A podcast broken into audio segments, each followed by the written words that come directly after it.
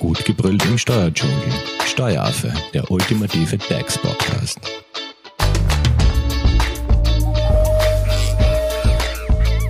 Hallo und herzlich willkommen beim Steueraffen. Im Bereich des Mutterschutz, Urlaubs und anderen Gesetzen sind Änderungen geplant. Eine EU-Richtlinie verlangt, dass eben die Änderungen bei der Elternkarenz, bei der Elternteilzeit, der Pflegefreistellung und in einigen anderen Bereichen vorzunehmen sind.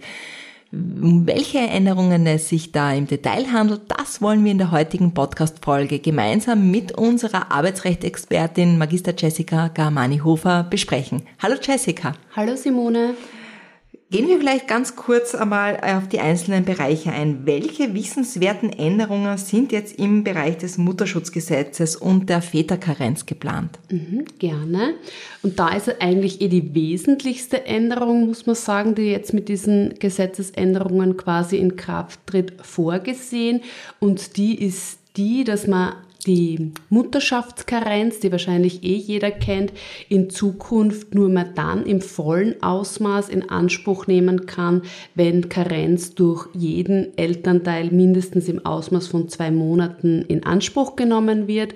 Das heißt, die gesetzliche Karenz hat ja bisher immer bis zum zweiten Lebensjahr des Kindes gedauert, ganz egal quasi, wie man sich das aufgeteilt hat zwischen Mutter und Vater. Und in Zukunft ist es eben so, dass die Karenz bis zum zweiten Lebensjahr nur dann in Anspruch genommen werden kann, wenn eben beide Eltern quasi in Karenz gehen und ansonsten endet die Karenz in Zukunft mit dem 22. Lebensmonat des Kindes. Das heißt eigentlich zwei Monate früher. Genau, zwei Monate früher, außer sie wird eben zwischen den Eltern aufgeteilt, so dass der Vater, also klassisch wäre eben dann 22 Monate durch die Mutter und zwei Monate zum Beispiel durch den Vater. Wie ist das jetzt zu handhaben, wenn man jetzt diese äh, verkürzte Karenzform nimmt? Also es gibt ja auch die Möglichkeit, nur ein Jahr in Karenz zu gehen, oder?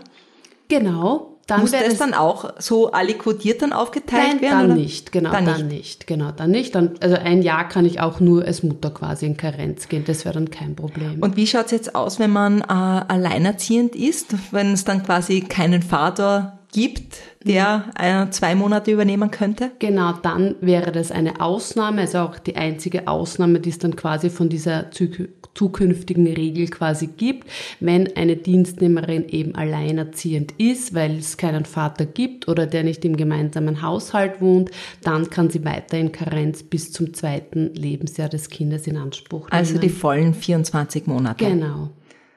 Ähm, und was bedeutet das jetzt äh, für die betriebliche Praxis? Also wenn man uns jetzt die Arbeitgeberseite anschaut? Ja, da wäre es dann eben in Zukunft so, dass wenn dem Dienstgeber quasi ein Karenzantrag für zwei Jahre quasi abgegeben wird, er dann von der Dienstnehmerin eine, Best also wenn wir jetzt davon ausgehen, es ist die Mutter, von dieser Dienstnehmerin eben eine Bestätigung darüber verlangen darf, dass sie eben alleinerziehend ist.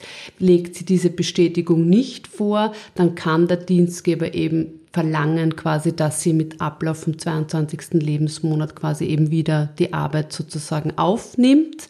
Ähm, freiwillig ist es aber natürlich auch weiterhin möglich, dass er ihr länger Karenz gibt. Also das kennen wir ja auch bisher schon, dass es sehr viele Dienstnehmerinnen gibt, die gerne zweieinhalb Jahre zum Beispiel in Karenz gehen möchten. Das kann man auch in Zukunft gewähren oder einfach freiwillig 24 Monate Karenz geben. Wir sind eben dann nicht mehr in der gesetzlichen Karenz, sondern in der freiwilligen Karenz. Du bist auf der Suche nach einem Steuerberater? Dann bist du bei Hofer Leidinger Steuerberatung gut aufgehoben. Nutze jetzt die Möglichkeit eines kostenlosen Erstgesprächs. Denkbar machbar. Mehr dazu unter www.hoferleidinger.at. Bleiben wir vielleicht noch ganz kurz beim Thema Karenz. Gibt es da noch weitere Änderungen? Ja, da gibt's noch eine Änderung und zwar bei der aufgeschobenen Karenz. Das ist so ein Thema, das nicht wirklich praxisrelevant ist, also es kommt sehr selten vor. Da haben ja Mutter und Vater die Möglichkeit, sich drei Monate von ihrer Karenz aufzubehalten bis zum siebten Lebensjahr des Kindes. Und da gibt's ähm, zwei Neuerungen und zwar ist die eine, dass wenn der Dienstgeber eben diesen Karenzaufschiebungswunsch oder den Antrittszeitpunktwunsch sozusagen ablehnt, ähm, da eine Begründung quasi eine schriftliche dazu abgeben muss, wenn der Dienstnehmer das verlangt. Und die zweite Änderung ist, dass ein Motivkündigungs Kündigungsschutz da eingeführt wurde. Das heißt, hat der Dienstnehmer oder die Dienstnehmerin den Verdacht, dass sie wegen dieser aufgeschobenen Karenz gekündigt worden ist, hat sie die Möglichkeit, diese Kündigung beim Arbeits- und Sozialgericht wegen Motiv Widrigkeit sozusagen anzufechten.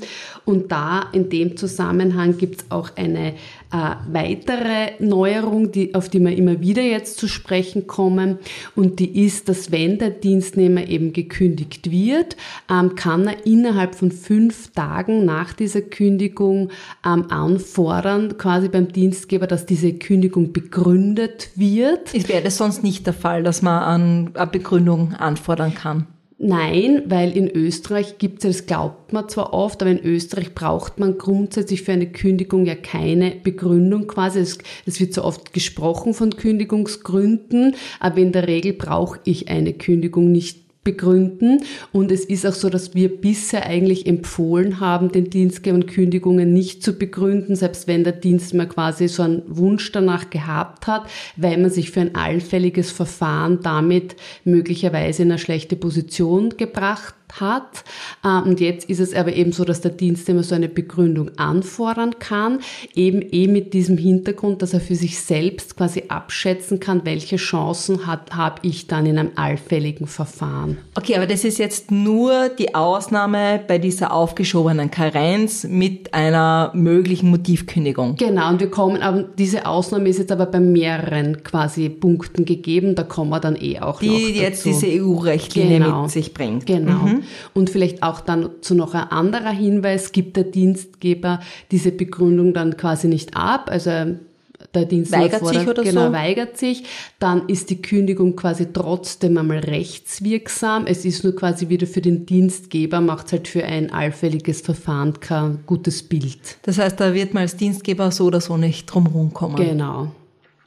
Ähm, vielleicht auch springen wir zur Elternteilzeit.